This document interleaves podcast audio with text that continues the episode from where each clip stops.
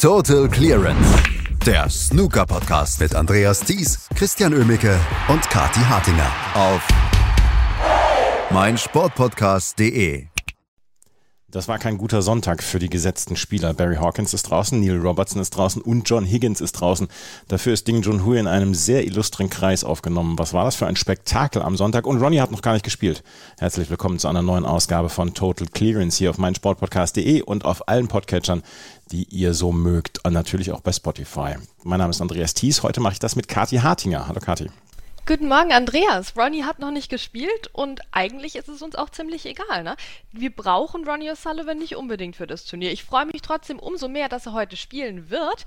Das ist ganz außer Frage, aber trotzdem, wir hatten gestern so einen interessanten Snookertag, der wieder die ganze Bandbreite abgedeckt hat, dass ich jetzt Ronnie bisher noch nicht vermisst habe, ehrlich gesagt. Ich habe Ronnie auch noch nicht vermisst. Ich möchte allerdings, ihr habt es schon besprochen, ihr beiden, ich möchte allerdings hier noch einmal kundtun, wie gut mir dieses Format gefällt, was wir jetzt bei der UK Championship erleben, mit diesen Quali-Runden, mit diesen vier Quali-Runden, wo wir ja schon diverse News gehabt haben, plus diesen zwei Spielen parallel, dieses, diese WM-Atmosphäre, die der UK Championship verliehen wird.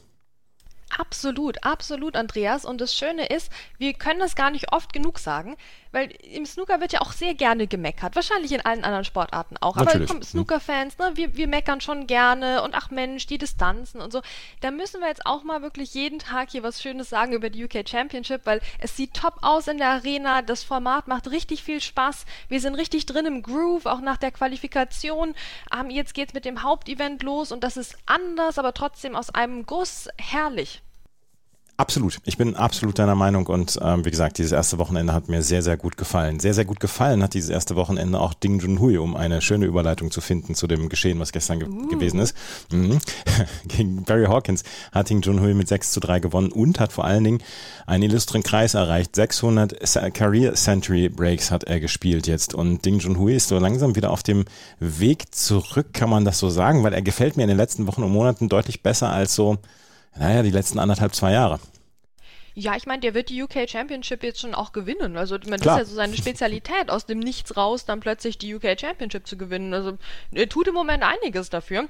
Ähm, ich bin ein bisschen, also ich, ich sehe es ein bisschen skeptisch, dieses vielleicht Halb-Comeback von, von Ding.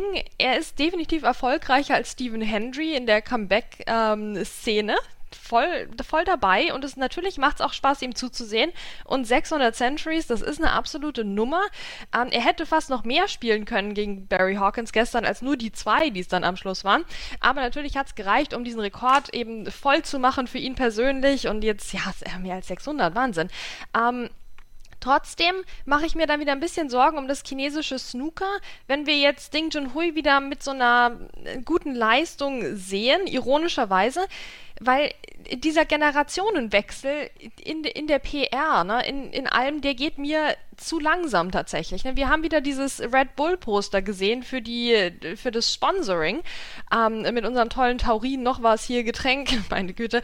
Ähm, wen sehen wir da wieder? Den, den Ding Junhui vor dem Zhao Jintong. Ne? Also wenn der Ding Junhui jetzt die UK Championship gewinnt, okay, ne, dann dann reden wir wieder über was anderes. Aber ich möchte, dass die, dass die jungen Spieler auch mehr gepusht werden, da was die Außenwirkung angeht und dass man eigentlich nicht immer den Ding Junhui wieder rausholt, der seit Wochen, Monaten, Jahren nichts gerissen hat.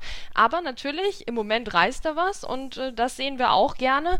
Ähm, ich bin nur gespannt, welche langfristigen Effekte so ein, wenn das jetzt im Sand verläuft, ne, so ein Comeback dann von ihm hätte. Er ist nach wie vor das Gesicht des chinesischen Snooker, aber wir müssen sagen, gestern hat er wirklich gut gespielt gegen Barry Hawkins. 6 zu 3 gewonnen und ähm, sportlich kann man da nicht meckern.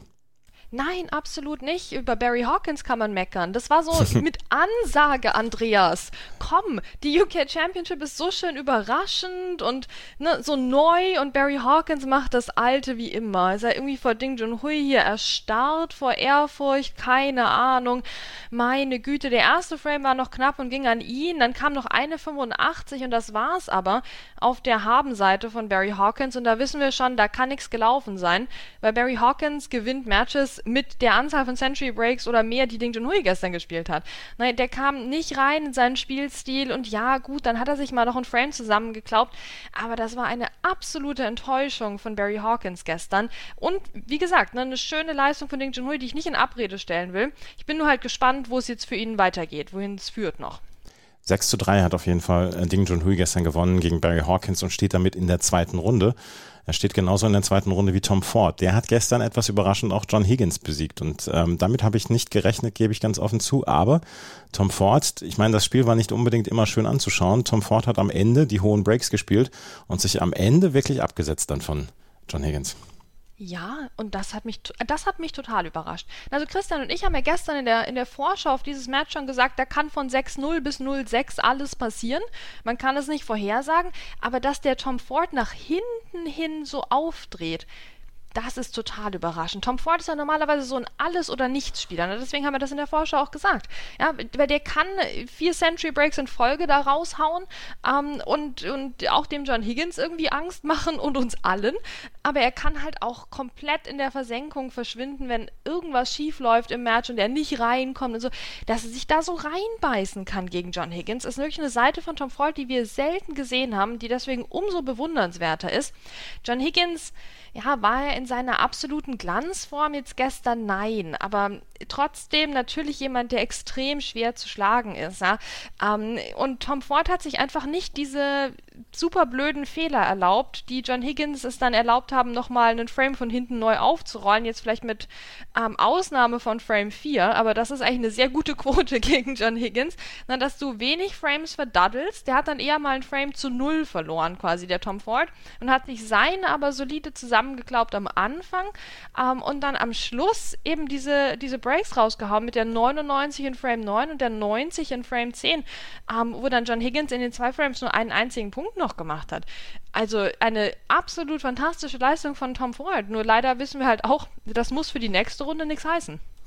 Es muss nichts heißen und trotzdem diese Leistung war wirklich extrem gut von Tom Ford und äh, die hat uns gestern wirklich gut gefallen und wie gesagt, John Higgins ist draußen ich möchte nicht den, den Schwanengesang auf John Higgins ähm, führen und er wird uns wahrscheinlich dann wieder überzeugen beim Masters und vielleicht bei den Turnieren dann bis zur WM, aber so richtig gut sieht es auch nicht aus, was John Higgins in den letzten Monaten gemacht hat. Ja, er kommt nicht richtig in die Gänge ne? und das ist jetzt halt auch für ihn eine Erstrundenniederlage bei der UK Championship. Das ist schon bitter. Ähm, es wird ein bisschen schwieriger für John Higgins aber er macht uns halt immer noch so viel Spaß, oder? Klar. Das, auch das Spiel gegen Mark Selby jetzt erst beim Champion of Champions. Meine Güte, da läuft einem doch immer noch das Wasser im Mund zusammen, wenn man darüber nachdenkt. Und ich glaube, John Higgins hat in seiner Karriere halt auch schon alles gewonnen, was es zu gewinnen gibt. Ich würde mich tatsächlich freuen, wenn er auch für sich so diese Meta-Ebene findet, wo er Snooker spielt, um ähm, das Ganze ein bisschen gelassener zu sehen, um solche Matches zu spielen wie gegen Mark Selby. Und vielleicht hat er gestern auch Spaß gehabt gegen Tom Ford, ne?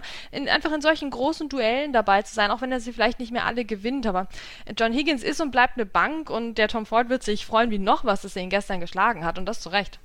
Das Match zwischen Neil Robertson und ähm, Joe Perry ging 6 zu 2 aus. Fünf Breaks hat der Sieger bekommen und fünf Breaks über 50 hat der Sieger geschafft und hat sich sofort abgesetzt.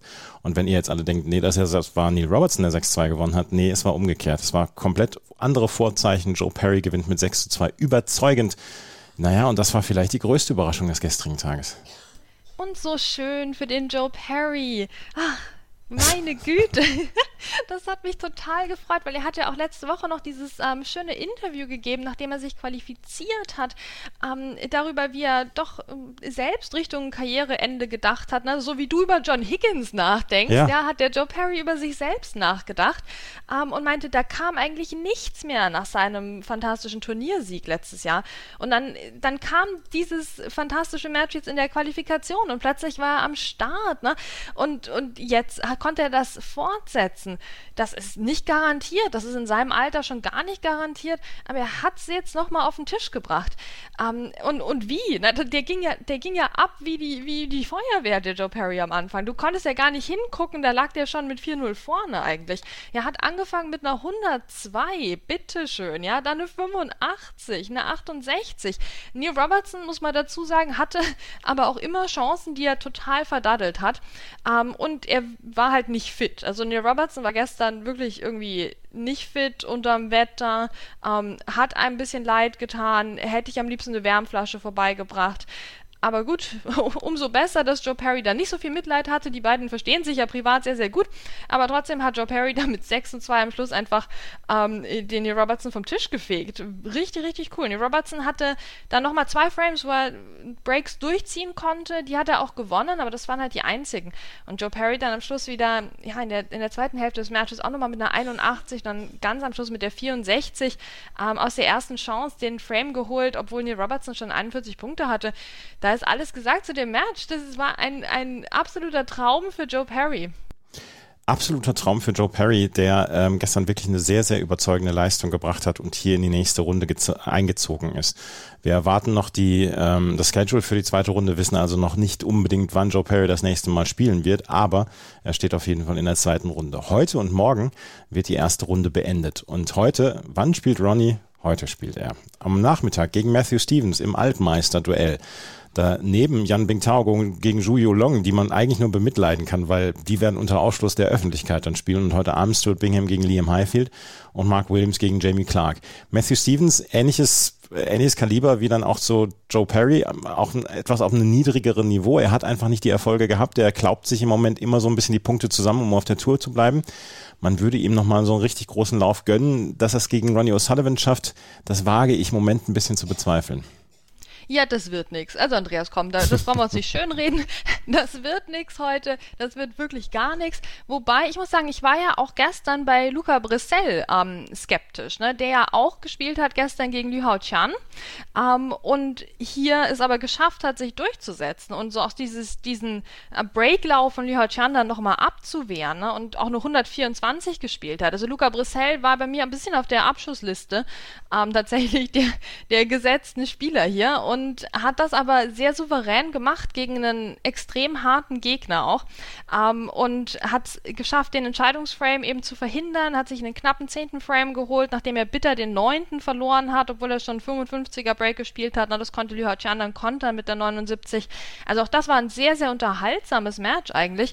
Ähm, und wie gesagt, also Luca Brissell, ich hatte nicht unbedingt mit ihm gerechnet. Er hat sich durchgesetzt. Vielleicht geht ja doch was für Matthew Stevens, aber ja, uns ist allen klar, dass ich mir das gerade hier schön rede. Ja, ja, man will, wie gesagt, Matthew Stevens sehr gönnen, dass er hier nochmal einen langen Lauf hinlegt, beziehungsweise in dieser Saison dann nochmal einen größeren Lauf hinlegt. Aber, dass er sich durch diese vier Quali-Runden durchgekämpft hat, ist ja auch schon mal was äh, Gutes und ähm, ist ja ähnlich, eine ähnliche Geschichte auf einem anderen Niveau als Jimmy White. Jimmy White war die große Geschichte und wie er empfangen worden ist äh, vor zwei Tagen war halt fantastisch. Bei Matthew Stevens ist es halt so, er gehört dazu seit 25 Jahren auch auf die Tour und man möchte, man möchte ihn eigentlich häufiger sehen. Ich möchte ihn gerne häufiger sehen. Ja, er spielt ja durchaus attraktive ja. Snooker. Mhm. Wirklich. Ähm, heute wahrscheinlich halt nicht gegen, gegen Ronnie, aber oft sonst schon. Heute Abend noch zwei Silberrücken unterwegs mit Stuart Bingham und Mark Williams. Was erwartest du dir von den beiden? Ach ja, ich meine, Stuart Bingham ist auch so ein Kandidat, der jetzt die UK Championship gewinnen wird. Da kann er sich mit Dingen streiten. Ähm, Liam Highfield, ein gemeiner Gegner, trotzdem, Stuart Bingham, der war mir zu unauffällig die letzten Monate. Das ist immer ein gutes Zeichen dafür, dass er dann plötzlich doch was reißt. Ähm, Mark Williams gegen Jamie Clark. Ich glaube, das wird ein sehr, sehr gutes Match, weil Jamie Clark doch mittlerweile die Nerven sehr, sehr gut behält gegen Topspieler. Ähm, und Mark Williams wird da schon was aufbieten müssen. Trotzdem ist er doch tendenziell jemand, der solche Attacken von jüngeren Spielern am Tisch ganz gut abwehren kann ähm, und dann na, den Jamie Clark mal ein bisschen spielen lässt, aber dann am Schluss doch souverän gewinnt. Also das könnte ich mir auch gut vorstellen, das Matchverlauf hier. Ähm, ich glaube, heute Abend darf man die Session echt nicht unterschätzen. Ne? Ronnie halt schon am Nachmittag, aber ganz egal. Ne? Am Abend wird auch richtig schönes Snooker gespielt werden. Das, davon gehe ich auch aus und wir werden natürlich morgen darüber sprechen, hier bei Total Clearance, was ihr auf meinen Sportpodcast.de hören könnt und natürlich in jedem Podcatcher eures Vertrauens beziehungsweise auf Spotify.